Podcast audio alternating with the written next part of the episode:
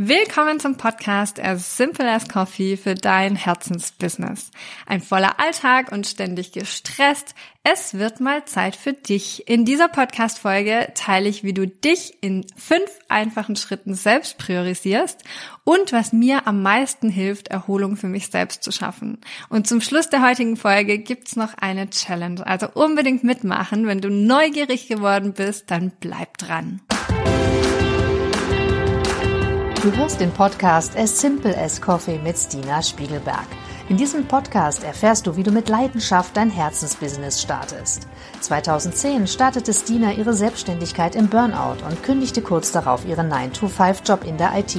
Seitdem lebt sie jeden Tag ihre Leidenschaft als Mama mit zwei Unternehmen. Stina kennst du aus Business Insider, Cosmopolitan und Pro7. Schalte jede Woche ein, wenn Stina dir hilft, den Sweet Spot zwischen Passion und Einnahmen zu finden, um für dich das Business zu kreieren, mit dem du dein Leben liebst. Hier ist deine Gastgeberin Stina Spiegelberg. Willkommen zum Podcast. Ein voller Alltag und ständig gestresst. Es wird mal Zeit für dich. In dieser Podcast-Folge sprechen wir darüber, wie du dich in fünf einfachen Schritten selbst priorisierst und was mir am meisten hilft, Erholung für mich selbst zu schaffen.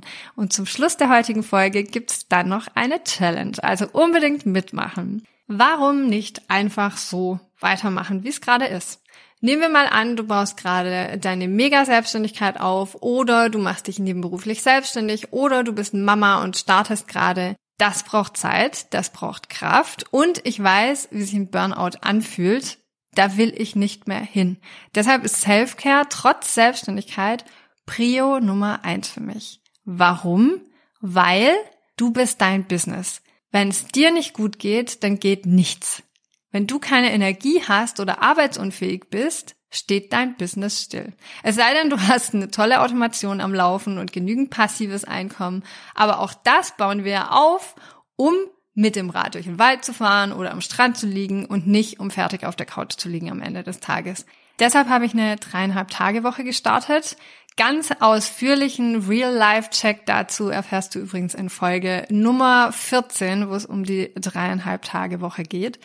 Damit ich aber nicht mehr zurückgehe ins Burnout, damit ich heute schon mein Leben genießen kann und mit meiner kleinen, zuckersüße Familie die Nachmittage am Sandkasten anstatt am Schreibtisch verbringe. Und die Wahrheit ist, mich selbst als oberste Prio anzusetzen, ist echt sau schwer. Das ist nicht immer einfach und es klappt auch mal gut und mal weniger gut. Aber ich habe über die letzten 13 Jahre Selbstständigkeit, vor allem auch mit dem Background von Burnout, wo ich wusste, da will ich auf gar keinen Fall mehr hin und den Businesses ein paar Methoden und Tricks aufgeschnappt, die mir persönlich helfen, an mein Glück zu kommen und Self-Care und Ruhe in meinem Alltag zu etablieren. Und ich hoffe sehr, dass sie auch dir auf deine Reise Unterstützung bieten. Und das hat mir am besten geholfen. Also die fünf Schritte, die ich dir jetzt teile, die kannst du immer wieder für dich aufs Neue ausprobieren und durchgehen.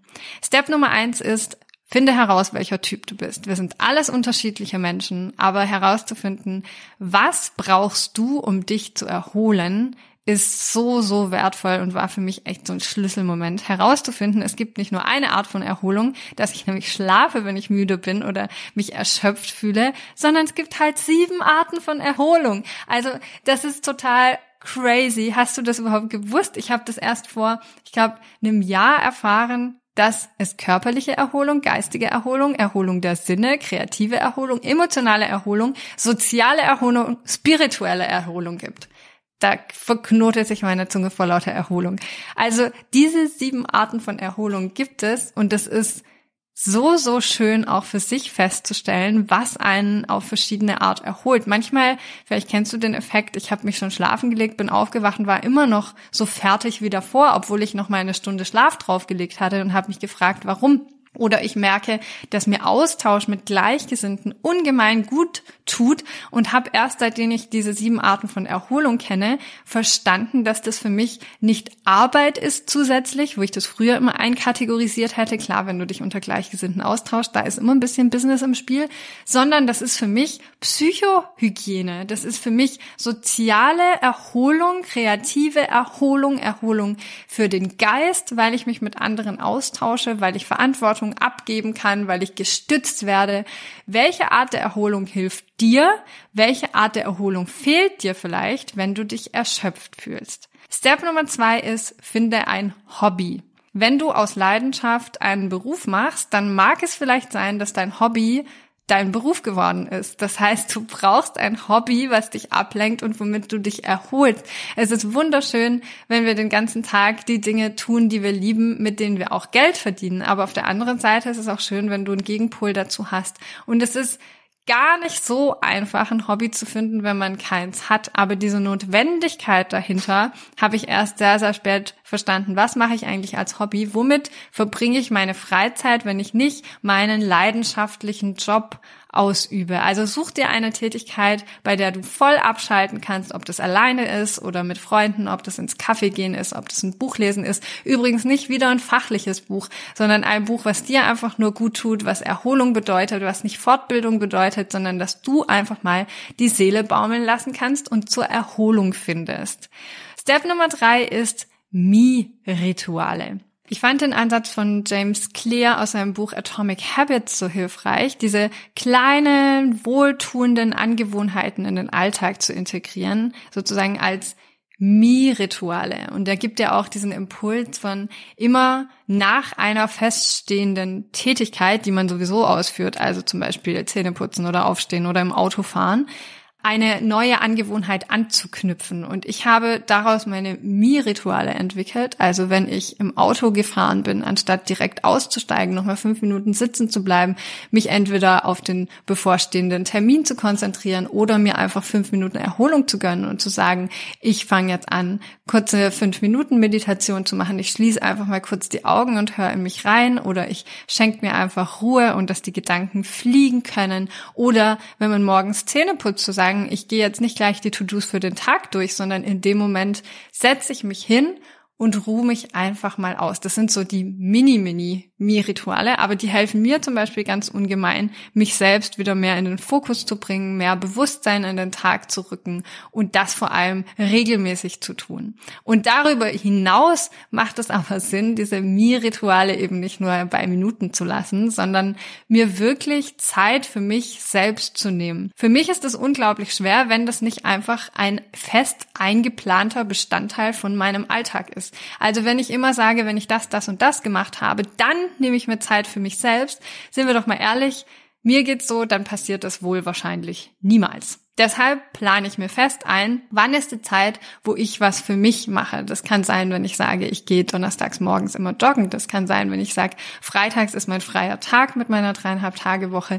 Ich gehe freitags immer ins Café und setze mich dahin und genieße einfach und mache das mit Freunden oder mache das mal alleine oder wie auch immer. Aber es ist fest eingeplante Zeit und so wird es für mich plötzlich planbar und einfacher, auch für mich selbst auf meine Me-Time konsequent zu achten. Und das Schönste ist nochmal, also over the top, wenn dir das so unglaublich schwer fällt, deine eigene Me-Time einzuhalten, dann such dir einen Accountability Partner. Also entweder eine Freundin, die mit dir ins Café geht, damit ihr beide auch abschaltet, oder jemand, mit dem du zum Beispiel einen Kalender teilst und ein Meeting hast, wo drin steht, da gehe ich jetzt ins Café oder da buche ich mir eine Massage oder was auch immer dir beim Entspannen oder wenn es nur ein Spaziergang ist.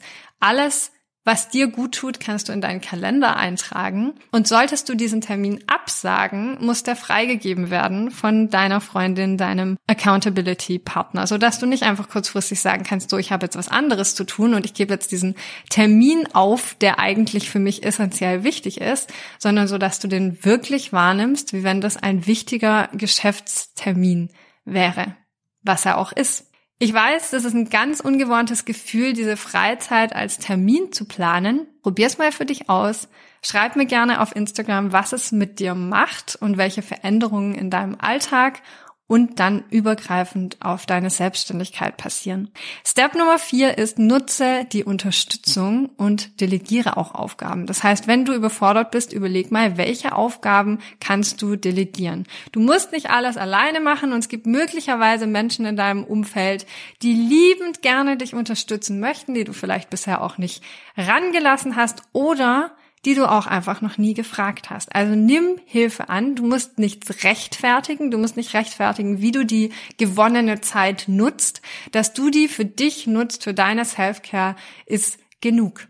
Step Nummer 5 ist, lerne Nein zu sagen. Wann hast du dich das letzte Mal Ja sagen hören, obwohl du eigentlich feste Nein sagen wolltest.